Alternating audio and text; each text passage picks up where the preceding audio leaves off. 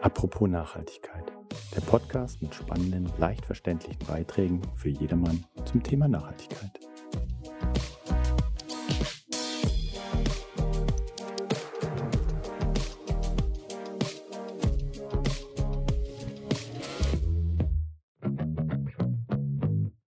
Apropos Nachhaltigkeit. Herzlich willkommen zu unserem kleinen, feinen neuen Podcast zum Thema Nachhaltigkeit.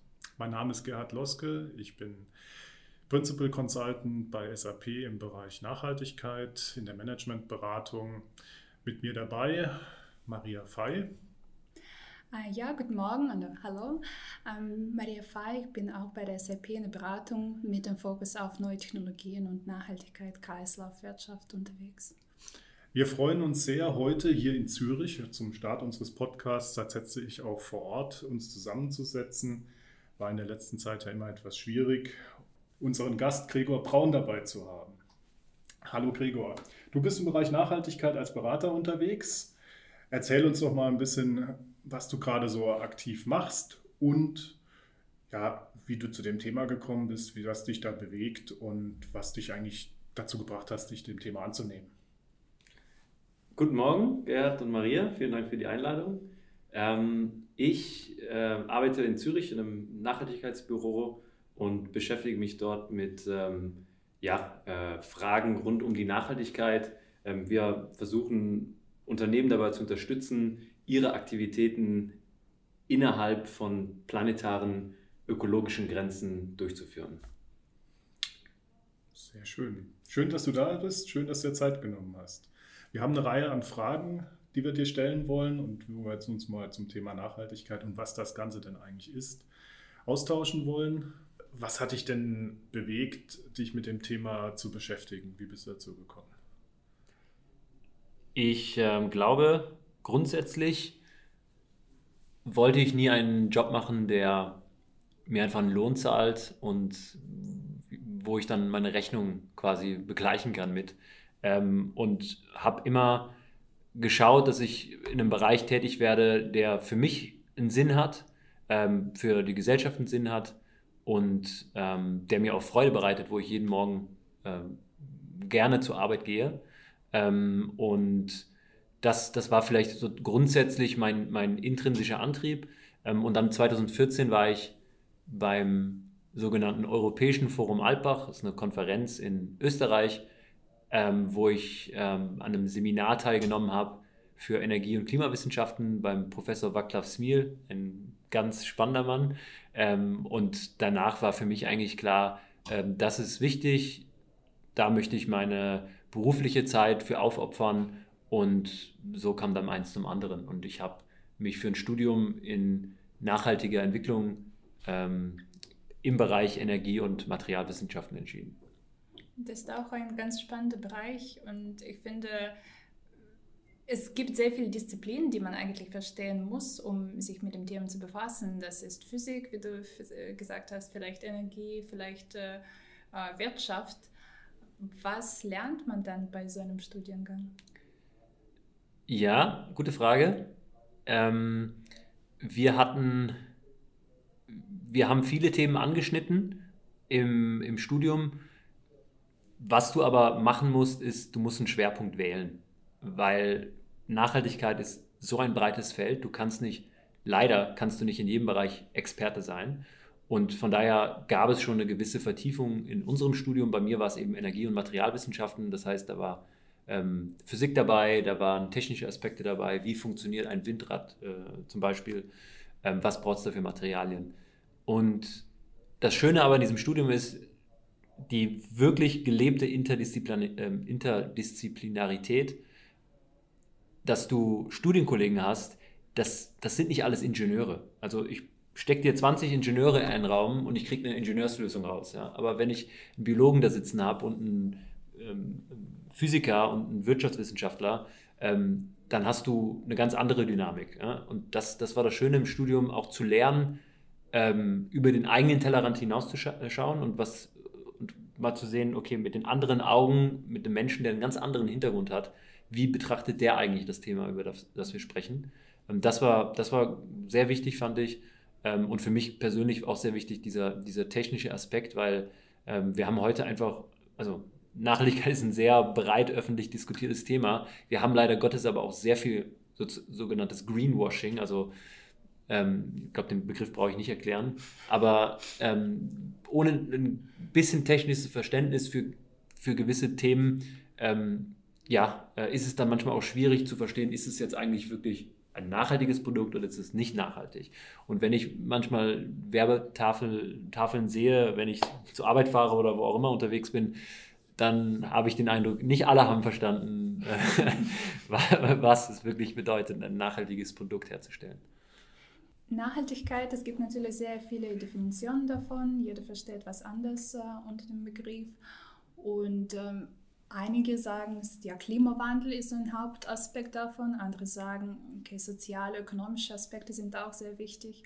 Ähm, was beschreibt Nachhaltigkeit aus deiner Sicht am besten? Welche Konzepte sind äh, vielleicht auch wichtig? Die bekannteste Definition 1987 Brundtland-Bericht, ähm, die eigentlich sagt, Nachhaltigkeit bzw. nachhaltige Entwicklung ist eine Entwicklung, eine dauerhafte Entwicklung, ähm, die die Bedürfnisse der Gegenwart befriedigt, ohne zu riskieren, dass die ähm, zukünftige Generation ihre eigenen Bedürfnisse nicht befriedigen kann. Also das ist eigentlich der Kern.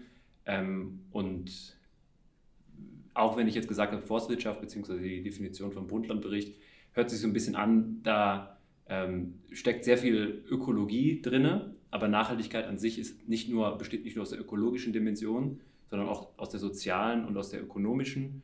Und ähm, somit kann man vielleicht sagen, die Ziele, die wir eigentlich haben wollen, also Entwicklungsziele, bedeutet, wir möchten uns sozial und ökonomisch entwickeln und das Ganze innerhalb von, von ökologischen Grenzen erreichen. Also eine Entwicklung stattfindet, die unseren Planeten nicht überfordert. Das spiegelt sich ja dann auch so in diesen äh, UN-Zielen wieder, den 17 äh, SDGs, äh, Sustainable Development Goals. Ne? Das ist so eigentlich genau das, was du gerade gesagt hast, was wir häufig daran wiederfinden. Genau. Ähm, also das ist eigentlich ein schönes Beispiel. Die, die Ziele, die sich die Mitgliedstaaten der Vereinten Nationen gesetzt hatten, ich glaube es war 2015, ähm, und diese 17 Ziele bis zum Jahr 2030 zu erreichen, ähm, ganz spannend, von, von diesen 17 Zielen sind eigentlich nur vier ökologischer Natur ähm, und die restlichen Ziele sind ähm, ja, sozialer und ökonomischer ähm, äh, Dimensionen, also finden in diesen Dimensionen statt. Und ähm, insofern zeigen die, die SDGs eigentlich ganz schön, finde ich, oder die Nachhaltigkeitsziele der Vereinten Nationen ganz schön, dass Nachhaltigkeit und diese 17 Ziele integrativ sind. Also ich kann jetzt nicht sagen, ich konzentriere mich auf ein Ziel, beispielsweise Wirtschaftswachstum, ähm, und vernachlässige jetzt alle Umweltziele. Ähm, das hat nichts mit nachhaltiger, Entwicklung zu tun. Ähm, und ich erinnere mich an eine Definition, ähm, die mir ein Professor mal gesagt hat, die fand ich ganz schön, ähm, dass Nachhaltigkeit bzw. die Nachhaltigkeitsziele der Vereinten Nationen, ähm, das ist keine Addition, mathematisch gesprochen, ich kann, die, ich kann nicht einfach aufsummieren, was ich bei den einzelnen Zielen mache, sondern es ist eigentlich eine Multiplikation, mhm. dass ich, wenn einer von den Faktoren null ist, von einem den Zielen äh, tue ich gar nichts sozusagen, ja. als Land oder als Unternehmen, ähm, dann ist die Summe auch null. Ja. Und wenn wir uns jetzt mal an, also wir sitzen hier in der Schweiz, in Zürich oder auch in Deutschland, ähm, Länder, die, die wir als ähm, Industriestaaten bezeichnen würden, entwickelte Länder, mhm. ähm, dann stimmt es insofern, dass wir einen sehr hohen sozialen und hohen ökonomischen Standard, Wohlstand haben.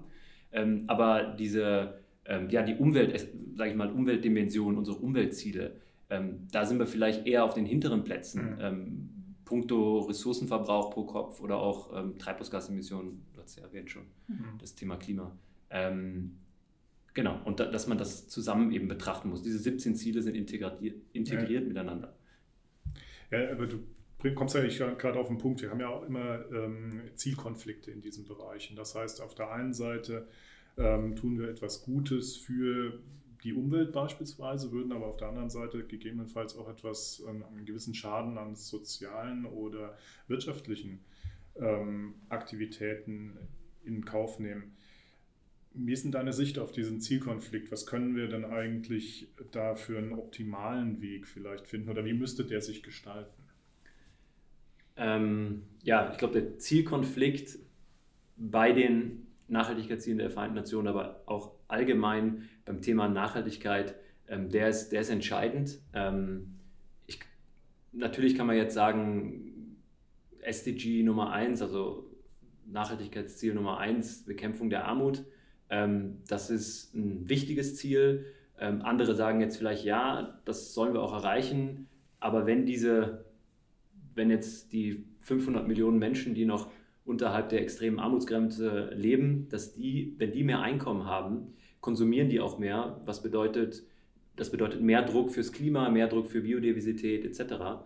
Ähm, und, und da ist natürlich genau das Thema, wir müssen diese Zielkonflikte lösen und ähm, ja, äh, ich sag mal, innovative ähm, Lösungen präsentieren, die, die alle drei Bereiche, sozial, ökonomisch, ökologisch, ähm, berühren. Da gibt es verschiedene Konzepte und, und Lösungsansätze, gibt es schon, aber das wird immer, denke ich, das Kernproblem bleiben, ähm, für, das, für die Nachhaltigkeit, also Nachhaltigkeitsziele zu erreichen. Ähm, und da muss immer der Fokus gesetzt werden, erstmal diese Zielkonflikte zu erkennen und dann auch ähm, nicht einfach sozusagen die Last von A nach B zu schieben, sondern eine Lösung zu entwickeln, die, die ähm, keine zusätzlichen Lasten für planetare Grenzen verursacht und gleichzeitig uns sozialökonomisch ähm, weiterbringt. Du hast gerade die planetaren Grenzen angesprochen. Also beim Zielkonflikt müssen wir natürlich auch gewisse Kompromisse finden zwischen was wir machen können, müssen, sollen. Und wie werden dann überhaupt diese Grenzen definiert, wie viel wir unseren Planet belasten können? Ähm, also das Konzept der planetaren Grenzen ähm, beschreibt eigentlich ökologische Grenzen der Erde, welche wir ähm, nicht überschreiten sollten, ähm, um, die, um die Stabilität der Ökosysteme zu ähm, garantieren und somit natürlich auch unsere, es geht um unser eigenes, ähm, unsere weitere, unsere eigene Entwicklung als, als Menschheit, als, als Menschen. und ich glaube, es war 2009, da kam diese die erste wissenschaftliche Publikation ähm, ähm, zu den planetaren Grenzen heraus. Es war, ich meine, es waren 28 äh, Wissenschaftlerinnen und Wissenschaftler, die ähm, sich mal überlegt haben, was sind eigentlich die entscheidenden planetaren Grenzen, wo liegen die und in welchen Bereichen. Und ähm, genau, es sind insgesamt neun, neun planetare Grenzen, die dort definiert wurden. Ähm, die bekannteste ist sicherlich ähm, Thema Klima, ähm, das kennen wir alle. Äh, da ist beispielsweise die Grenze definiert, die planetare Grenze, dass wir die CO2 bzw. die Treibhausgaskonzentration in der Atmosphäre ähm, ab über einem gewissen Punkt nicht überschreiten sollten, damit wir eben auch ähm, unsere äh, entweder das 1,5 Grad oder das 2 Grad Ziel noch erreichen können. die genaue Grenze beim Klima, die liegt irgendwo zwischen 350 und 450 ppm, so ist die Grenze definiert. ppm steht für die englische Abkürzung ähm, Parts per Million, also wie viele Anteile CO2 bzw. Treibhausgase ähm, pro Million Teile in der Atmosphäre ähm, dürfen wir haben. Ähm, und das ist eigentlich die Grenze fürs Klima. Die ist relativ bekannt und viel diskutiert. Es gibt aber eben auch andere ähm, planetare Grenzen, die sich mit zum Beispiel Artensterben, ähm, also Biodiversität ähm, beschäftigt oder mit dem äh, Stickstoffeintrag in den Boden. Ähm, da sind wir vielleicht noch nicht so weit, dass wir so viel Daten gesammelt haben, dass wir genau definieren, wo liegen diese Grenzen. Wir haben Unsicherheitsbereiche, wo wir sagen, okay, das ist wirklich der Bereich, da drin sollten wir uns bewegen, aber nicht darüber hinaus ja, beispielsweise, wenn wir über, über Stickstoffeintrag sprechen, ähm, können wir das relativ genau schon definieren. Dort gibt es auch schon ähm, Gesetze in ein, einzelnen Ländern, also in der Schweiz oder auch in Deutschland oder in vielen Ländern der Europäischen Union, ähm, gibt es schon ähm, zum Beispiel Düngegesetze, die sagen, wie viel ähm, Dünger darfst du aufs Feld bringen pro Quadratmeter, ähm, um Gewässer zum Beispiel oder die Biodiversität nicht gefährden zu können. Da sind wir relativ weit. Mhm. Und wenn wir dann über die ganze Erde sprechen, das ist natürlich ähm, sehr schwer für die in Unternehmen vorzustellen, jetzt, okay, ich als eins von Billionen von Unternehmen in der Welt, was kann ich da beitragen oder tun? Wir können die Unternehmen zum Beispiel, die ähm, Gartenmöbel herstellen, jetzt für sich ableiten, wie weit können sie überhaupt gehen? Ähm, ja, das, das ist eine gute Frage. Äh, planetare Grenzen, wie es sagt, sind auf planetare, also auf, auf, ähm, auf, einer höheren Flugebene definiert, als, als sich jetzt, sage ich mal, ein Unternehmen bewegt ähm, oder auch ein einzelnes Land. Ähm, und das ist auch immer so ein bisschen der Kritikpunkt. Ähm, möglicherweise haben wir eben in, in, in Europa ähm, die, die planetaren Grenzen für beispielsweise die, den Düngeaustrag auf die Felder gesichert. Also den überschreiten wir nicht. Aber möglicherweise ähm, führen unsere internationalen Firmen in Europa auch Geschäfte aus ähm, in, in, Brasilien und bauen dort vielleicht ähm, Soja an. Ähm, und da gibt es vielleicht diese Gesetze nicht. Und, äh, und da liegt dann auch oft das Problem bei international agierenden Unternehmen. Ähm, die produzieren in der Regel nicht bei uns mehr, in, in unseren Ländern, ähm, sondern in anderen Teilen der Welt. Und, äh, und da ähm, liegt dann auch oft der, sage ich mal, der Hotspot, wie man so schön sagt, ähm, der, der wichtigste Punkt, ähm, wo man ansetzen muss. Und ähm, ja, und konkret für ein Unternehmen bedeutet das, wie können, wie, wie kann man, was kann man jetzt tun, um innerhalb von planetaren Grenzen zu bleiben für sein, für sein Unternehmen? Ähm, ganz konkretes Beispiel, wo wir sehr, sehr weit sind und wir da auch schon sehr viele Firmen äh, beraten und die diesen Weg auch schon gehen. Ähm, Thema Klima, äh, da haben wir seit 2015 eben ähm, globale, globale Ziele äh, definiert. Äh, wie gesagt, wie viel dürfen wir noch emittieren pro Jahr ähm, glo global gesehen und ähm, wo müssen wir im Jahr 2030 bzw. im Jahr 2050 sein. Ähm, und, äh, und, da, und wenn ich eigentlich weiß, okay, ich, hab, ich emitiere heute ähm, X und ich muss im 2030 oder 2050 bei Y sein, kann ich einen Reduktionspfad definieren. Ähm, global, pro Land aber auch und auch pro Unternehmen. Ähm, und da sind wir eigentlich, ähm, haben wir gewisse Standards schon, ähm, die sozusagen als Best Practice gelten, denen man folgen kann, denen ein Unternehmen folgen kann. Zum Beispiel beim Thema Klima sind es beispielsweise die Science-Based Targets. Ähm, das ist eine Initiative, die genau, definiert, ähm, wie viel müssen wir eigentlich reduzieren. Und daran kann sich ein Unternehmen sehr, sehr gut ähm, orientieren und bei anderen planetaren Grenzen ähm, sind wir auch auf einem sehr guten Weg. Äh, Biodiversität, Wasser beispielsweise, ähm, wo wir auch schon relativ genau sagen können, was müssen wir tun, um innerhalb von planetaren Grenzen zu bleiben.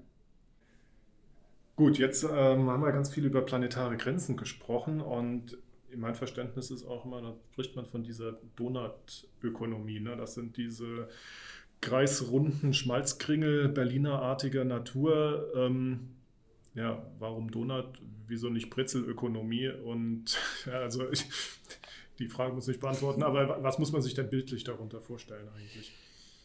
Ja, es ist eigentlich ein sehr schönes Konzept, ähm, das angelehnt ist an das planetare Grenzenkonzept. Also der Donut ähm, der hat ja in der Mitte ein Loch und ähm, ist außen rund. Das heißt, ähm, es sieht so ein bisschen aus wie die Erde, ähm, ohne natürlich das Loch drin. Ähm, und auf der einen Seite, also was wir eigentlich möchten, ist in diesen, in diesen süßen Kringel reinzukommen. Ja? Das ist das Ziel sozusagen. Also wir möchten die planetaren Grenzen nicht überschießen. Ähm, wir möchten aber auch die sozialen Standards, die uns wichtig sind, ähm, wir, die möchten wir erreichen. Ja? Und dann muss man sich sozusagen vorstellen, dass die sozialen Standards aus, diesem, aus dieser Mitte dieses Donuts kommen und die müssen ähm, so weit sozusagen wachsen, dass sie in diesen Sweet Spot hineinkommen. Ähm, und genau, und da, da, wo, da, wo dann die Marmelade innen drin ist. Da, wo die Marmelade drin ist, genau. Und, äh, und, und da möchten wir uns halt bewegen. Und das ist eine gewisse Dynamik da drin, weil auf der einen Seite halt nicht zu überschießen, auf der anderen Seite nicht zu tief zu liegen und genau im richtigen Rahmen sozusagen zu sein, ähm, um das gute Leben sozusagen ähm, ermöglichen zu können. Du hast schon ein bisschen gesagt, was jetzt äh, Unternehmen und Menschen grundsätzlich tun können. Ähm, es sind ja dann auch wieder die Produkte und die, äh, die Aktivitäten der Unternehmen, die das nachher ganze, das Ganze steuern, die das also eigentlich die Auslöser sind dafür. Und da gibt es immer diesen Begriff dieses Lifecycle Assessments. Ähm, was, was heißt das eigentlich? Also was ist denn dieser Lebenszyklus, der dort ähm, betrachtet wird und was ist denn, was versteht man darunter eigentlich? Ähm, die, die Lebenszyklusanalyse ist eigentlich eine ja, standardisierte, ähm, systematische und, und wissenschaftliche Methode, um Umweltbelastungen zu messen. Ähm, in erster Linie geht es dort oft um einzelne Produkte, aber wir können auch das Gleiche anwenden auf ein ganzes Unternehmen beispielsweise. Und wie der Name eben schon sagt, wir schauen uns nicht die Umweltauswirkungen nur an ähm, von der Nutzungsphase, also als Beispiel, ein konkretes Beispiel, ein Smartphone hat jeder, das ähm, braucht Elektrizität, das braucht Strom, ähm, damit es betrieben werden kann und wir nutzen das, das, das Smartphone vielleicht für vier, fünf, hoffentlich äh, noch länger. Ähm, und ja, wir müssen natürlich diese Elektrizität ähm, produzieren und das versucht, äh, das verursacht Umweltauswirkungen. Mhm. Und ähm, die Lebenszyklusanalyse geht einen Schritt weiter, die schaut sich nicht nur die Nutzungsphase an, die schaut sich eben auch an, wo kommen die Materialien eigentlich her, die wir für den Bau dieses ähm, Telefons oder des Laptops brauchen. Da sind seltene Erden drin, da sind Metalle drin, Plastik, ähm, die müssen auch produziert werden und natürlich wird das Telefon auch irgendwann ähm, am Ende des Lebenszyklus entsorgt. Ähm, mhm. Vielleicht ein Teil wird recycelt, ähm, andere Teile werden verbrannt. Und das kannst du relativ genau modellieren ähm, und somit dann auch ein, eine ganzheitlichere Sicht auf ein Produkt gewinnen, um zu sagen, sagen zu können, okay, ähm, wie viel Umweltauswirkungen ähm, verursacht es eigentlich? Mhm. und in dem Sinne bauen wir eigentlich ein Inventar über den gesamten Lebenszyklus eines Produktes Material- und Energieinputs, was, was wird da pro Schritt gebraucht. Ähm, das verstehe ich aber auch richtig, dass das jetzt nicht nur Energiebetrachtungen sind und dann eben Emissionen, sondern auch wirklich die Rohstoffe auch betrachtet werden. Ähm, genau, also wir schauen uns genau eben an, was für Materialien äh, bauen wir ab, wo werden die abgebaut ähm, und haben daher auch, äh, genau, also das, das machen wir so. Ähm, und vielleicht auch noch wichtig, also auf der einen Seite sammeln wir natürlich die Daten für, für ein Produkt, also bleiben wir beim Smartphone, da, da braucht es Glas, da braucht es Plastik, ähm, da gibt es Leiterplatten, ähm, wo, wo irgendwelche ähm, ja, seltene Metalle eingebaut werden, wie beispielsweise Platin. Ähm, das, können wir, das, das erfassen wir auf der einen Seite und das Ergebnis dieser Analyse, und da gibt es gewisse Standard, Standardmethoden, die dann ähm, berechnen, okay, dieses Inventar, das ich jetzt für dieses Produkt, für dieses Produktsystem gesammelt habe, was bedeutet das eigentlich für die Umwelt? Und wenn ich Umwelt sage, nicht nur Klima, mhm. ähm, sondern eben auch, also es geht ja um, meistens um so um 16 Umweltkategorien. Ähm, eine Berechnungsmethode, das ist die sogenannte PEF-Methode, also ähm, Abkürzung für ähm, Product Environmental Footprint, äh, das ist eine europäische Methode. Mhm. Also Englisch für äh, Produkt, Umwelt, Fußabdruck ähm, und diese 16 Kategorien. Da gibt es natürlich das Klima, also ähm, das ähm, Erwärmungspotenzial dieses Produktsystems. Da gibt es aber auch andere ähm, ähm, ähm, Umweltkategorien, wie beispielsweise, wie schädlich ist dieses Produkt für die Ozonschicht, Eutrophierungspotenzial, äh, Wasserverbrauch. da gibt es eben verschiedene Kategorien und das ist auch das Schöne an der Ökobilanz dass wir eigentlich ähm, ja, äh, Lastenverschiebungen erkennen können. Also möglicherweise reduziere ich beim äh, Klima meine Emissionen, aber weil ich das Produkt in der Art und Weise ver verändert habe, erhöht sich vielleicht der Druck sozusagen auf eine andere ähm, ähm Umweltdimension. Und ähm, das ist auch der Vorteil von einer Lebenszyklusanalyse. Ich finde es sehr spannend, auch ähm, in Betracht, also wie ähm, wie weit können wir eben äh, mit der Lebenszyklusanalyse kommen. Solche Aspekte wie zum Beispiel Logistik, wie können sie auch dann betrachtet werden, äh, weil du deine Waren auch in die Kunden irgendwie liefern musst und äh, sie werden vielleicht nochmal weiterverkauft und nochmal weiterverkauft. Kommt es dann noch dazu? Kommt, kommt was dazu? Also diese Logistikaspekte. Ja, ähm, absolut. Also Transport ist, ist ein Teil von jeder, sage ich mal, Produktionskette. Also ich muss ja Materialien irgendwo abbauen in der Mine und die werden dann von der Mine an eine, eine Raffinerie geliefert, die es weiterverarbeitet und so weiter. Und, und da findet natürlich viel ähm, Transport statt. Mhm. Ähm, den können wir auch genau erfassen, also Flugzeug, Schiff, ähm, Auto, was für Autos, was für LKWs ja. werden da benutzt. Ähm, was wir in der Regel sehen, ist meistens, dass Transport eine relativ untergeordnete Rolle spielt bei Produkten. Es kommt natürlich aufs Produkt drauf an, aber in der Regel ist Transport ein, nur ein kleiner Teil ähm, der Umwelt, ähm, der die Umweltauswirkungen ausmacht eines Produktsystems. Also da in der mhm. Regel liegen die Hotspots wahrscheinlich bei den Rohmaterialien und bei den Verarbeitungsprozessen, die dann ähm, oft sehr energieintensiv sind. Und ja. wenn wir über viel Energie reden, reden wir auch über viele Umweltauswirkungen. Wir haben jetzt äh, viel gesprochen darüber, wie ganzheitlich das betrachtet werden soll, vom, vom Design äh, bis zur Herstellung, bis zur Lieferung, bis zur Nutzung von Kunden ähm, und Entsorgung. Wie ist deine Sicht? Ist ein Glas eher voll oder eher leer? Also meine Zukunftsperspektive ähm, ist das Glas halb oder halb leer. Ich würde vielleicht vorher sagen, ähm, ein, ein, ganz spannender äh, Aspekt, der vielleicht wichtig ist, wenn man, wenn man solche Prognosen ähm, vielleicht selber entwickelt. Jeder hat so eine, so eine Vision von der Zukunft, was, was kommt so auf uns zu. Und ähm, da gibt es einen ganz spannenden psychologischen Aspekt, der heißt, ich muss es gleich auf Englisch sagen, Negativity Bias. Und ich würde es jetzt übersetzen als Negativitätsverzerrung. Und das ist eigentlich eine wissenschaftliche Erkenntnis der Psychologie, dass wir, ähm, dass wir dazu neigen, negative Ereignisse stärker wahrzunehmen als positive. Ähm, das heißt, wenn du 20 gute Sachen am Tag gemacht hast und eine schlechte Sache gemacht hast, dann wirst du eher an diese schlechte Sache denken und mhm. irgendwie sagen, okay, das ist das Problem, das muss ich lösen. Ähm, und das ist eine gewisse Wahrnehmungsverzerrung, die wir grundsätzlich haben. Und ich habe auch eine Studie ähm, gelesen der Universität Oxford, eine große Studie mit über 30.000 Personen durchgeführt in, in über 25 Ländern.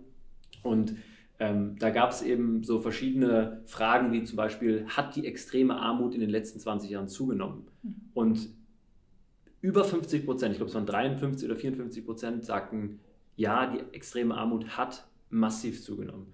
Die Wahrheit ist aber, die extreme Armut in den letzten 20 Jahren hat sich mehr als halbiert. Also, ähm, und das ging halt weiter für, über Kindersterblichkeit, Lebenserwartung, äh, ähm, Opfer in, in Konfliktsituationen, ähm, dass wir eher ein sehr negatives Bild hatten von langfristiger Entwicklung der, der Welt insgesamt ähm, obwohl wir heute eigentlich in einer der friedlichsten, gesündesten und gebildetsten ähm, Zeitpunkten in der Geschichte leben. Ähm, und von daher ähm, würde ich tendenziell sagen, ähm, wenn man so eine langfristige Perspektive einnimmt, das Glas ist eher halb voll als halb leer, es ist eher positiv. Ähm, was passiert ist, klar, im Umweltbereich müssen wir, haben wir Nachholbedarf, aber auch da werden wir, da werden wir Fortschritte machen in den nächsten Jahren. Und ich glaube, ganz wichtiger Punkt, ähm, warum auch eine positive Einstellung äh, wichtig ist. Wir haben beispielsweise wirklich versuchen in der Kultur von unserem Unternehmen ähm, diese, diese eher diese positive Mindset, diese positive Einstellung zu leben, ähm, weil, naja, wenn ich pessimistisch bin, was die Zukunft anbelangt, an, an, äh, dann, dann will ich mich eher verstecken. Und wenn ich fröhlich bin und, und ähm, positiv in die, in die Zukunft schaue, dann, dann will ich gestalten. Und ich glaube, das ist ein, ein wichtiger Punkt, ähm, den man auch nicht vergessen darf. Das, das, das finde ich auch einen guten Punkt, den du da machst. Also wir wollen ja eigentlich ähm, jetzt was erreichen. Wir haben ein Problem erkannt und wir sollten jetzt nicht vor der Komplexität des Problems erstarren aus meiner Sicht, sondern wir sollten eigentlich Lösungen finden.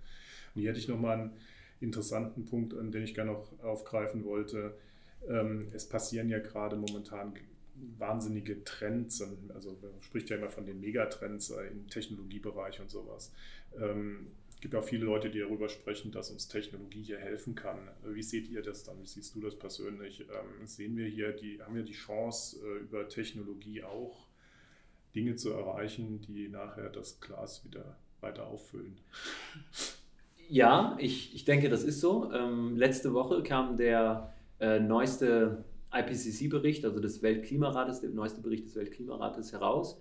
Ähm, und da war nochmal beeindruckend zu sehen, gerade die entscheidenden Technologien, wenn wir jetzt nur über das Klima reden, äh, da, da geht es um Energietechnologie. Und was für Fortschritte wir da in den letzten 10 und auch 20 Jahren gemacht haben, die sind einfach beeindruckend. Ähm, und also wir reden hier über Solarenergie, über ähm, also Solarzellenentwicklung, ähm, über Windkraft, über Batterien. Also nur ökonomisch mal betrachtet, wie die Kosten gefallen sind. Ähm, Solarzelle im Jahr 2000 pro Megawattstunde hat 600 Dollar gekostet. Und heute, beziehungsweise im Jahr 2020, kostete sie noch unter 70 Dollar die Megawattstunde produziert aus dieser Solarzelle. Also es ist eine wahnsinnige ja, Kurve, die wir hier genommen haben, ähm, was natürlich sehr positiv ist, wenn wir an die Energiewende denken. Ähm, also da ist schon viel passiert in der Vergangenheit bei Batterien, die gleiche Geschichte, Kosten sind stark gesunken und wir sind noch nicht am Ende dieser ähm, Lernkurve sozusagen. Das geht, das geht eben noch weiter und bei der Solarzelle finde ich, ähm, also Solarenergie ist natürlich ein sehr wichtiger Baustein für die Energiewende und da gibt es eine schöne Entwicklung, das, das, das ist eine neuartige Solarzelle, die heißt äh, Perovskite-Solarzelle. Ähm, die ist aus ähm, Titaniumoxid hergestellt im Vergleich zu Silizium, was du in der Regel für Solarzellen verwendest. Ähm, und der Vorteil ist einfach, du brauchst viel, viel weniger Material, ähm, um die Solarzelle herzustellen. Und der, der absolute Vorteil ist, dass du ähm, das gesamte Lichtspektrum, mhm. also Licht hat ja im Prinzip alle Farben, du kannst das gesamte Lichtspektrum aufnehmen in die Solarzelle. Das erhöht, die, erhöht natürlich die Effizienz, mhm. die Umwandlung von der Solarenergie in, in Elektrizität. Ähm, und da reden wir über, also in den letzten fünf Jahren haben wir einen Wirkungsgrad gehabt, eine Wirkungsgradsteigerung von ungefähr 4% auf über 25%. Mhm. Also, und das in fünf Jahren, das haben wir in 30 Jahren Solarzellenentwicklung für die Siliziumzelle nicht geschafft. Und das sind Entwicklungen, wo wir einfach sehen, disruptive Innovationen, ähm, die keiner kommen sieht, die mhm. du in keinem Szenario ähm, ähm, wiederfindest, aber die eben stattfinden. Und das ist ein Beispiel, wir können über Batterien auch sprechen oder über andere Technologien, die kommen, wo sehr viel Potenzial eigentlich erwartet werden kann mhm. und das unsere, sage ich mal, Nachhaltigkeitsziele näher bringt. Ja, das sind ja zwei Sachen, die du gerade aufgegriffen hast. Einmal sind Skaleneffekte, das war, glaube ich, so der erste Punkt, Kostensenkung durch ähm, höhere Produktion. Äh, auf der anderen Seite die disruptiven neuen Technologien, finde ich sehr spannend. Also vielleicht sollten wir da auch mal tiefer einsteigen in das Thema Solarenergie. Also finde ich als gelernter Physiker auch ultra spannend natürlich. Hm. Ja, äh, ich muss ein bisschen auf die Zeit gucken. Es macht unheimlich viel Spaß, mit dir zu sprechen. Ähm, Vielleicht um zum Abschluss zu kommen, wenn du vielleicht so einen Wunsch an die Zukunft hättest, ne? du beschäftigst dich sehr intensiv mit den Themen hier. Wie müssten das, was müsste denn passieren, dass du in zehn Jahren, äh, was erreicht werden sollte in den nächsten zehn Jahren, um ja, sich in deinem Arbeitsfeld was verbessert hat, äh, dass wir zu besseren Ergebnissen kommen im Bereich Nachhaltigkeit? In den nächsten zehn Jahren ähm also meine persönliche Meinung ist, dass wir, also wir reden viel über den Klimawandel, ähm, aber auch bei der Biodiversität, bei der Artenvielfalt sehen wir ähnliche Entwicklungen. Ähm, da wird eher, ähm, die, werden die Probleme zunehmen, der Druck auf die planetaren Grenzen wird ähm, zunehmen aufgrund von Bevölkerungswachstum, aber auch ähm, Wohlstandszunahmen in im asiatischen Raum, im afrikanischen Raum, ähm, was ja auch gut ist. Das ist ja gut für die sozialen und ökonomischen Ziele, die wir uns gesetzt haben.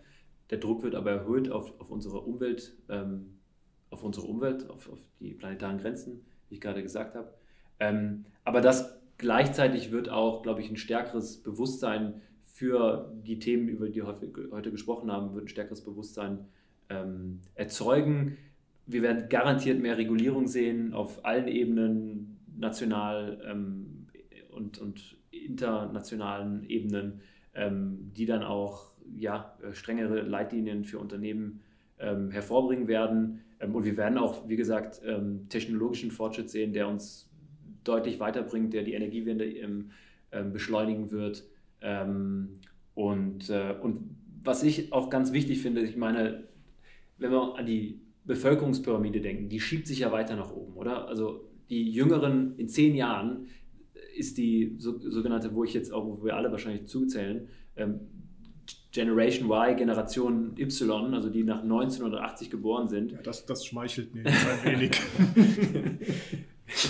Aber diese Generation wird in zehn Jahren wird die zwischen 40, 50 beziehungsweise auch an die, an die 60 rankommen. Das, das sind die Unternehmensführerinnen, Unternehmensführer, ähm, auch in der Politik der Zukunft, die, die denken anders, die sind anders, die, ähm, die werden anders Entscheidungen treffen und ich glaube, das wird äh, wahrscheinlich der wichtigste Treiber sein für nachhaltige Entwicklung. Vielen Dank.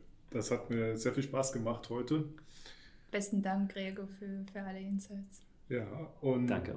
wir werden uns dann in den kommenden Folgen auch noch über Klima und die angesprochenen Themen wie Biodiversität hier unterhalten mit unterschiedlichen Sprechern. Herzlichen Dank und bis bald. Bis bald.